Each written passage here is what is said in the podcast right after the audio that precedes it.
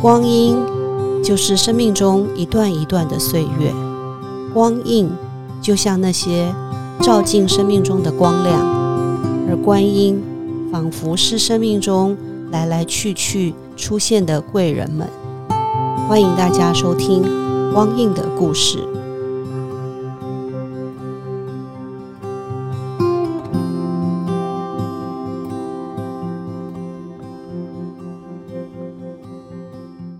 大家好，欢迎收听光印的故事。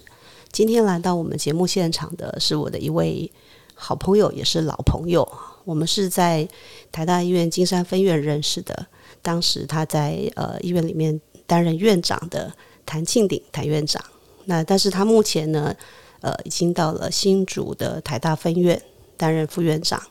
那这段时间呢，虽然我们没有像以前在金山这么长的联系。但是也呃有一些事情会互相的请教那呃今天很高兴他来到节目现场，欢迎您。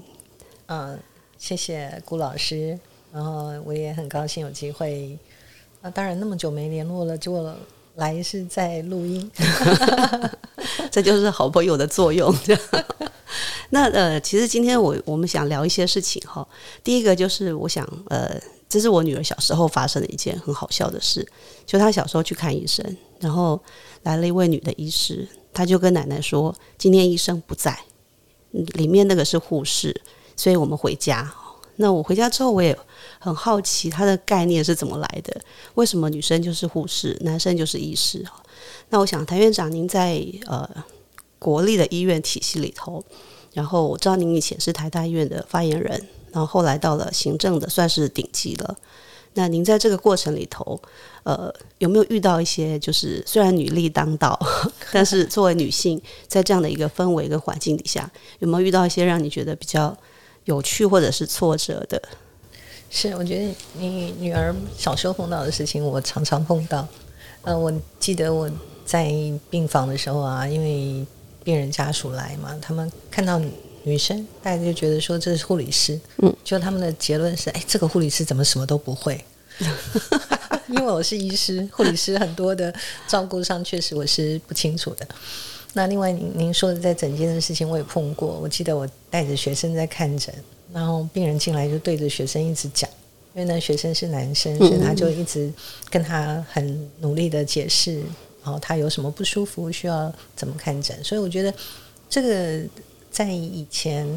呃，医学院的比例、医师的比例确实是女生稍微比较少一点，所以这样的状况我们是常会碰到。嗯，但是我自己觉得，在每个行业啊，我我倒不常用这个性别来看这个行业。嗯哼，嗯，我觉得每个行业它都有啊不同的性别，所以我是把它当成一个工作。嗯，那当然。也许像我之前在台大耳鼻喉科的时候，我前面五十年只有两五十年，哎，前面五十年，嗯，只有两位女医师，嗯，就是耳鼻喉科的这个科别，对对对，嗯对。我我我要修正一下，我前面几十年了，嗯嗯，但是是不是五十我忘记了，嗯，就是我前面二三十年至少有，大概只有呃两位女医师，我是第三位，嗯哼。呃，所以在耳鼻喉科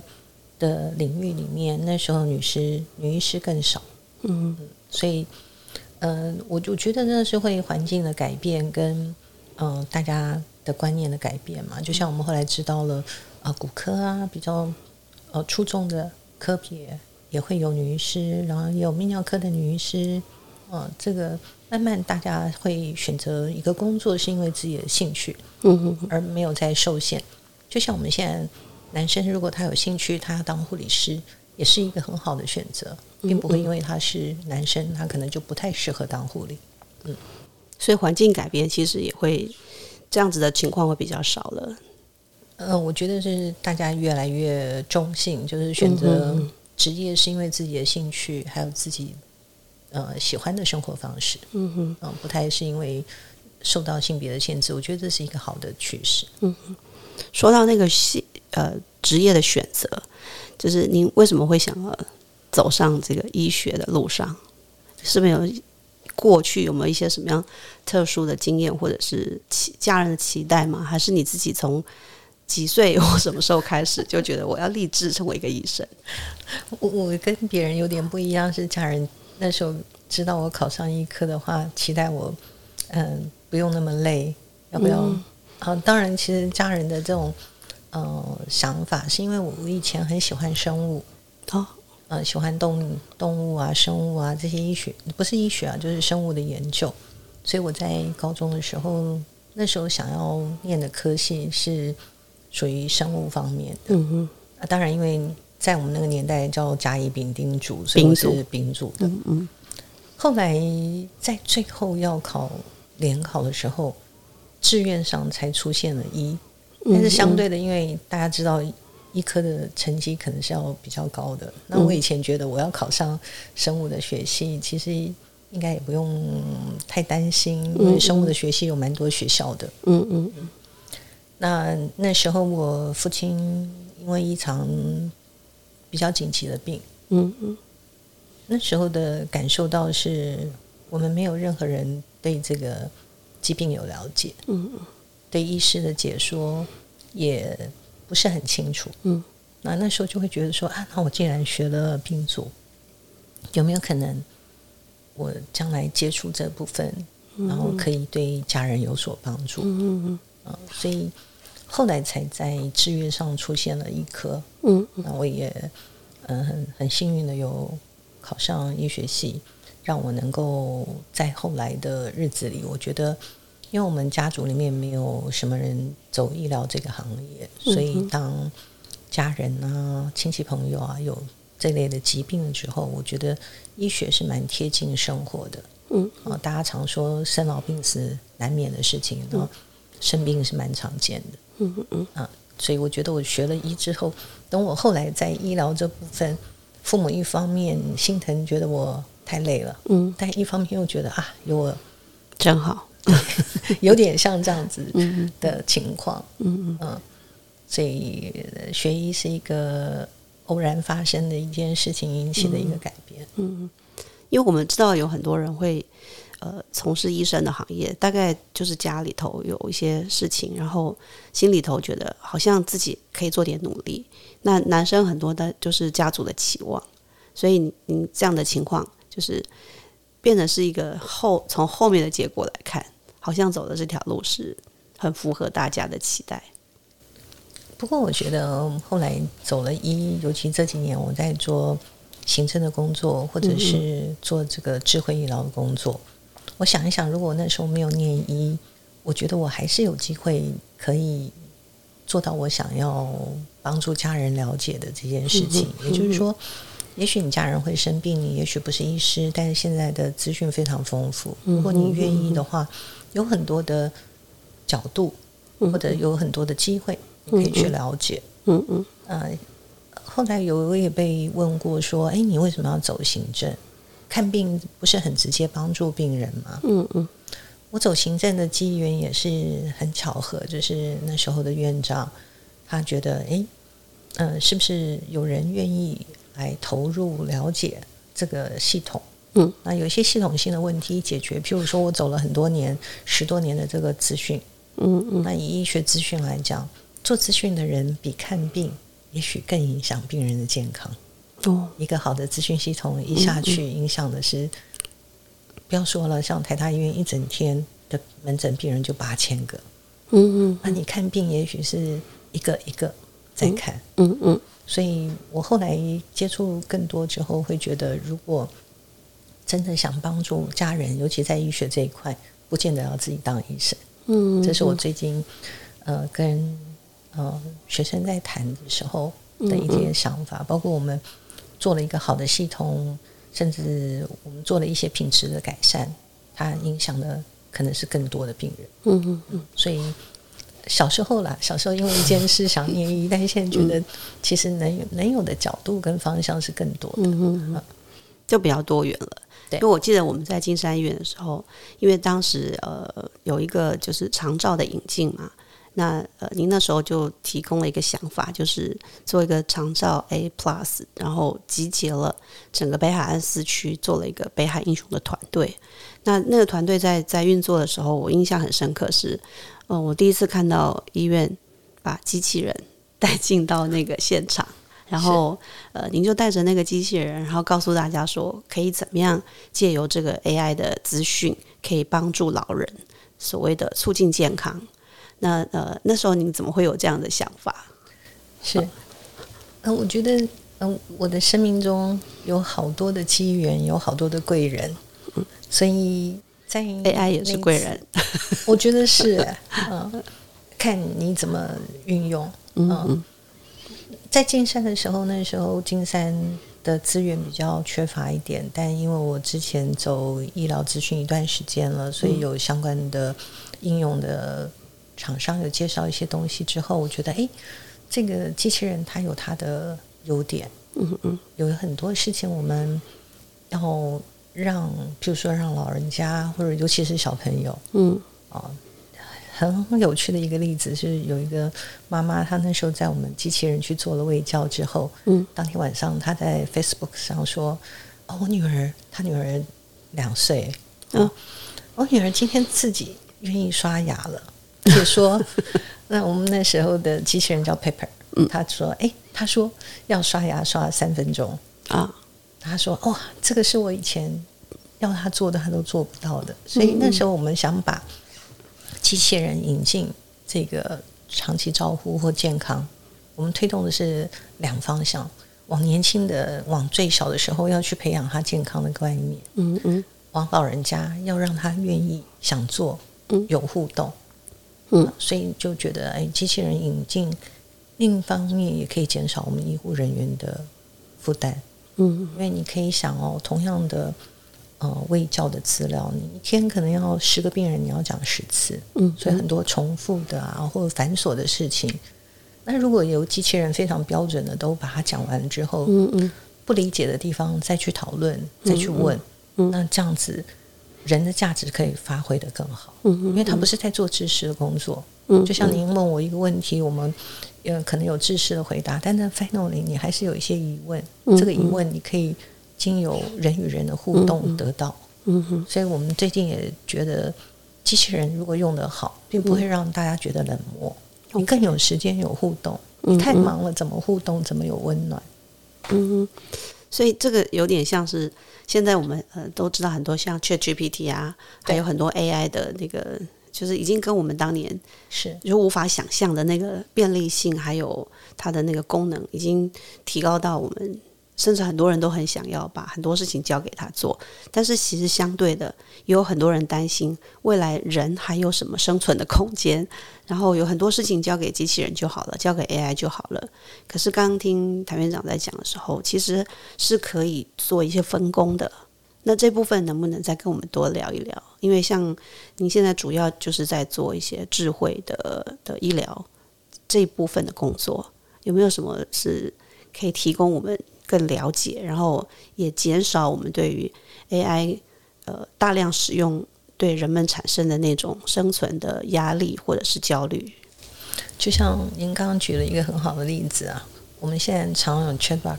就说哎 Chatbox，所以跟你互动，你想问的问题，他可以先跟您做一些回答。嗯。那你可以想象它的好处，就是你以前打电话去客服，最常听到的是，现在客服人员全部忙线中。然后一直等，一直等，等没有人接电话，等到你挂掉，大家在比耐心。其实客服好的客服不应该是比耐心，但你可以知道，人就是没有办法。嗯，有这么多问题需要回答的时候，你就是要 waiting，就是要等。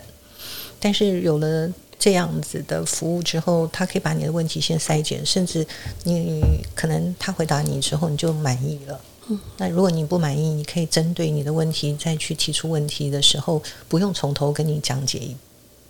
嗯嗯，好，所有你已经知道的事情，因为你已经该知道的知道了，不知道的初步他可以回答的也回答你了，所以我们觉得把人的力气留在最精准精要的针对问题回答，而不是广广泛性的说明。广泛性的说明这种知识化的东西，我觉得就是它的价值。嗯。那至于在分工上面的，如果现在以医院来做这个事情，哪些部分是呃，您觉得还是应该有人来处理的？哪些部分是可以让 AI 来取代的？嗯，我们应该说嗯，AI 只是现在智慧健康其中的一部分，嗯，那它是一种运用。嗯那我们刚刚讲的前面的这个机器人来举例好了，啊，机器人它的运用上，啊，像我们说搬运好了，嗯，聊天互动，啊，甚至你知道现在的机器手臂可以进行手术，所以这些科技的运用不是只有就是 AI。智慧的健康的领域非常的多，嗯嗯，那以光是以机器人这个运送来讲，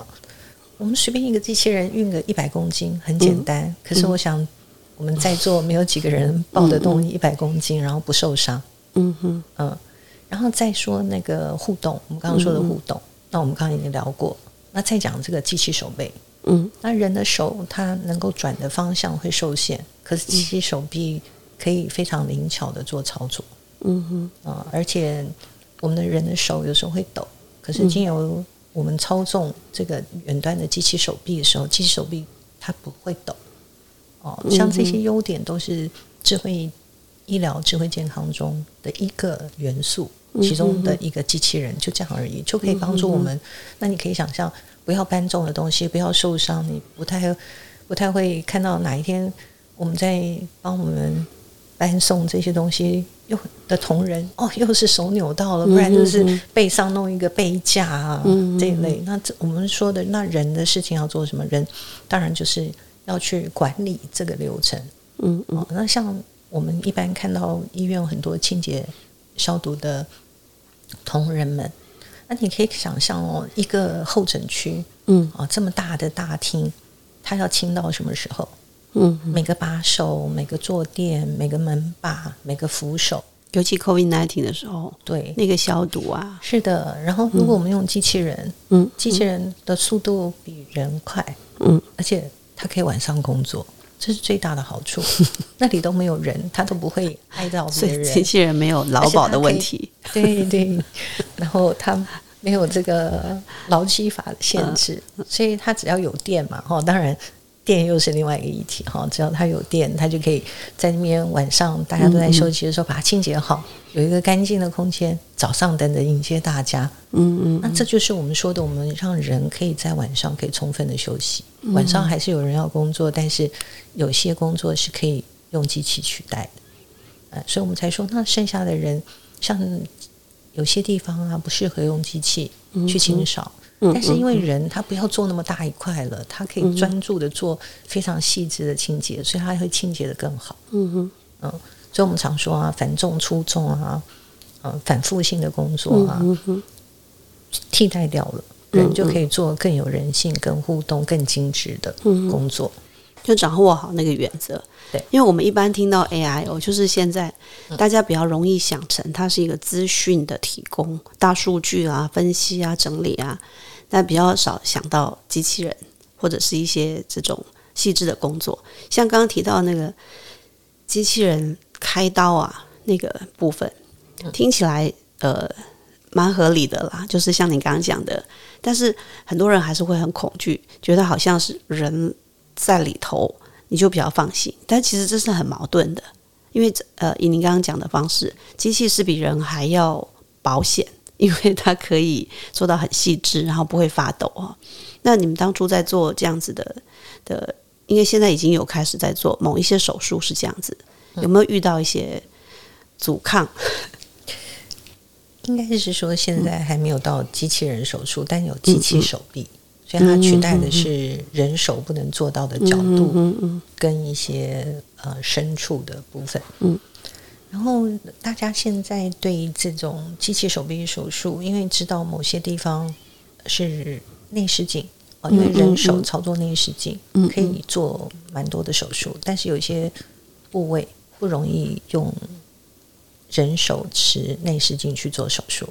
那就会有这种机器手臂的角度。嗯嗯嗯。那在这样的个案的时候，呃，因为智慧的东西一定要通过安全。嗯，我们常说。不是为了智慧而智慧，我们是以希望有安全跟有效率，嗯哼，哦，才去做这些智慧的运用，嗯嗯。啊，像这些机器手臂，它都有一些防呆的机制，防止造成伤害的这些，这些都要通过，嗯，它才可能在临床上，嗯，使用在治疗病人，嗯嗯。但是不管是不是用机器手臂手术或人手术，嗯啊，手术的当下都还是有医护人员在场的。嗯嗯嗯。大家好，您现在收听的是《光阴的故事》，我是谭庆迪，想跟你分享的一句话是：A plus all the way。像您现在做这么多这个智慧医医疗的部分，那呃。实际上，在做一些门诊啊，或者是直接在看病的时间，会不会有一些影响？然后这两者，就是实际上您在看诊的时候，跟在做智慧医疗这两件事情，在你的医疗工作或你的生活当中，他们比例或者是你的那个调配怎么样？怎么样去处理的？我记得从最早嘛，就纯粹做临床，然后之后是临床跟。这个医疗品质跟医疗资讯，嗯嗯，那现在的话，就是从医疗资讯又更扩大到跟产业的合作，在做智慧医疗、智慧健康。那我自己现在的看诊时间，大概是跟以前专做这个医疗的时候，大概缩减到一半到三分之一。嗯，那原因也是因为我觉得，我后来接触到这些，呃。品质管理啊，或者是医疗资讯，我觉得很符合我自己想要帮助大家的这种心愿。因为我发现，哎，有另外一条路可以让这个服务更快的啊做到，嗯，呃大家都可以运用。啊，我是觉得第一线的临床工作很棒，有些人非常适合做这个临床第一线的工作，嗯。我觉得这个也是一个很好的选择，因为我觉得这都是一种自己个性还有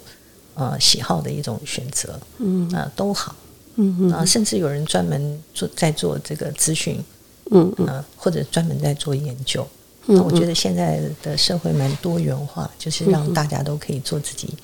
想要做的事情，然后也都有他的呃环境可以让他可以这样做，我觉得这是现在很好的一个。社会的发展，嗯，其实我刚会问这个问题哈，就是因为我们刚刚一开始不是提到女性在医疗体系里头的工作，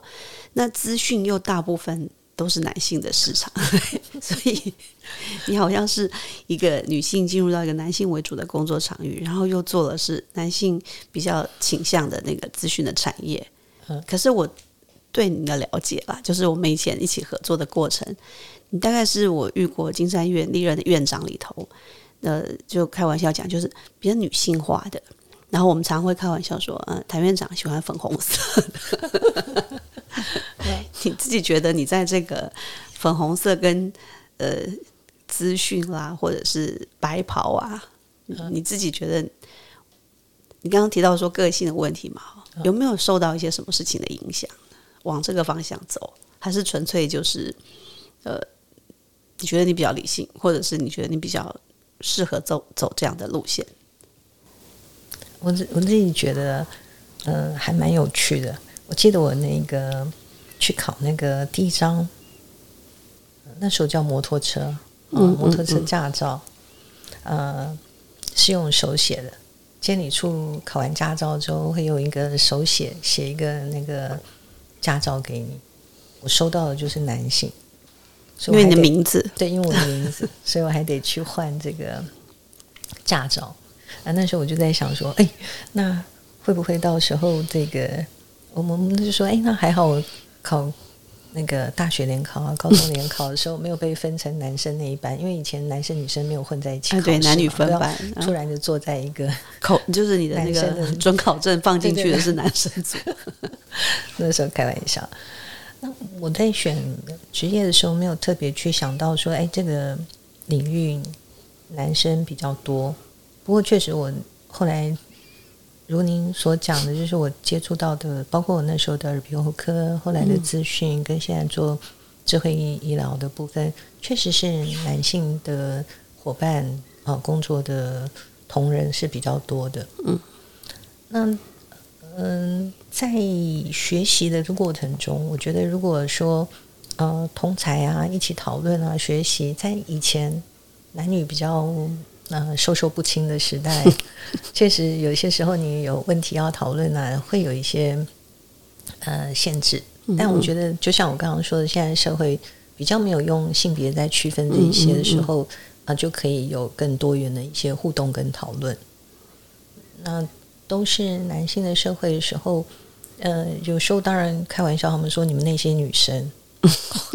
还是会有这种，或者是说，嗯，那个女生都不懂啊，啊，女生都不会用啊，嗯嗯，但不越来越不多了，嗯嗯。那一开始，嗯，比较早年的时候，有时候会有觉得，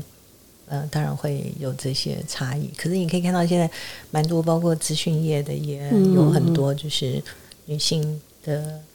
一些领导的人，嗯，所以我觉得我们慢慢。不再用性别这么去区分行业啊，或者是说职业别这样。嗯，那你的个性呢？那个粉红色，哦 我自己是我们的误解嘛？我自己比较喜欢柔和一点的颜色。嗯嗯嗯嗯，但是就是也是会尝试不同的改变。嗯哼嗯，就像我今天穿的也算彩色吧。嗯，就是有时候会随着。心情啊，做一些调配，所以我觉得这些事情跟你的个性是没有冲突的。我倒自自然然的走到这，我倒觉得我也曾经被说过，说哎，你好像这样太就是柔了一点，就是在做这些事情的时候，会不会让嗯别人或者是甚至你面对的病人对你比较没有信心？哦，嗯。嗯，那我觉得有些时候会。因为有些有些病人他有他特别喜欢的医师的样貌样貌，对。那或者是说，有些在做决策的时候，他们可能会觉得说，那可能要狠心一点。啊。那我觉得，哎，譬如说做主管来讲的话，对于这个有一些同仁，那也许我。我会选择比较用关怀的角度，但如果这个同仁不是用能够用关怀或者是呃感化，或者是呃在跟他沟通上，可能就会有一些需要我自己需要调试的地方。会辛苦吗？我觉得我很我还蛮幸运的，我我碰到的呃。很多人除了帮忙，我愿意一起合作的蛮多。就像您刚刚提到的北海英雄，嗯嗯，那时候在新的这个长招二点零的规划下，北海岸四个区是没有办法成立长招二点零，不符合那个标准，不符合标准。但我觉得我们很 lucky 的，就是我们把我们的想法去跟呃新北市政府做说明，然后跟在地的。团体啊，那时候我们结合的团体还超过了北海岸，就是其他有一些社服团体，他们在台北市、新北市其他地方做的很好的，嗯嗯，他们会因为我们的理念而来跟我们一起合作，嗯。啊，那时候大家都知道这是一个没有计划、经费支援的一个合作，嗯，只是大家为了北海岸的民众愿意一起来努力。嗯，我觉得这就是一个，就是我觉得这是一个蛮有善回馈的一个社会。很多人都觉得，呃，我甚至有一些当时捐助这个北海岸的一些善心人士啊，那时候跟他说，可是我我们是在北海岸，我跟您家乡有点距离啊。他说，哎，我们都都是我我捐国外都有了，然后这。何况是台湾，嗯嗯。嗯，那那时候来的很多的捐助就不只限于北海岸，包括这个北海英雄的组成团队，嗯嗯嗯，我记得那时候有好多的资源都是来自外地，对对，是的，嗯嗯。嗯，所以我觉得，哎，那时候就感受到，哎，大家都很有温暖的爱心，然后都很愿意互相帮助，帮助需要的人。那时候我觉得，哎，八股。法鼓山法鼓文理学院也是让我，我一去到金山没多久就去拜会，那时候是慧敏校长，对慧敏校长，嗯，那时候同仁的宿舍啊，还有一些活动上的情谊，嗯，那当然后来呃股东方丈，后来的国会方丈，都给我们金山分院很大的支持。嗯，觉得嗯，一个原先很专注在做呃这个佛教的理念推广的呃方丈啊，还有像顾老师，我记得那时候我很。大不敬的跟方丈说：“ 这个顾老师在为非作歹。”然后方丈就很智慧的说：“为逗点非作歹。”嗯，马上就把我的那个呃开玩笑给化解开了。嗯，不过那时候只是想跟方丈表达的是，我觉得法鼓山不是一个拘泥在佛教传传递，那它是一个愿意。深入民间，深入病人家去服务大众的一个单位。嗯哼，哦，然后我记得那时候，就算是病人需要诗歌的安慰，或者是不是佛教的一些宗教的需求的时候，嗯。你们也不会排斥去照顾、帮助这样子病人。我觉得这也是我那时候在金山分院一个很有。感触的地方，嗯，其实说起来就是两个好邻居一起为呃北海岸做一些事情，在地的一些事情。所以当时您邀请我们一起来加入那个北海英雄，我们也觉得很开心，就是大家一起来为北海岸斯去做一些事情。我今天本来是要问你一些比较感性的问题或者是一些比较呃。呃，生命中的故事但是不知不觉呢，就被谭院长引导了往 AI 啊，或者是机器人的方向被吸引了，因为那部分确实是我们比较少接触到的。然后也很高兴今天能够听到谭院长跟我们分享了这些。然后我们呃，今天节目先到这里，然后下一集呢，我想再呃跟您请教一些，然后也希望能够听到你一些生命中的故事或者是贵人。那我们就先进行到这边，谢谢谭院长，谢谢。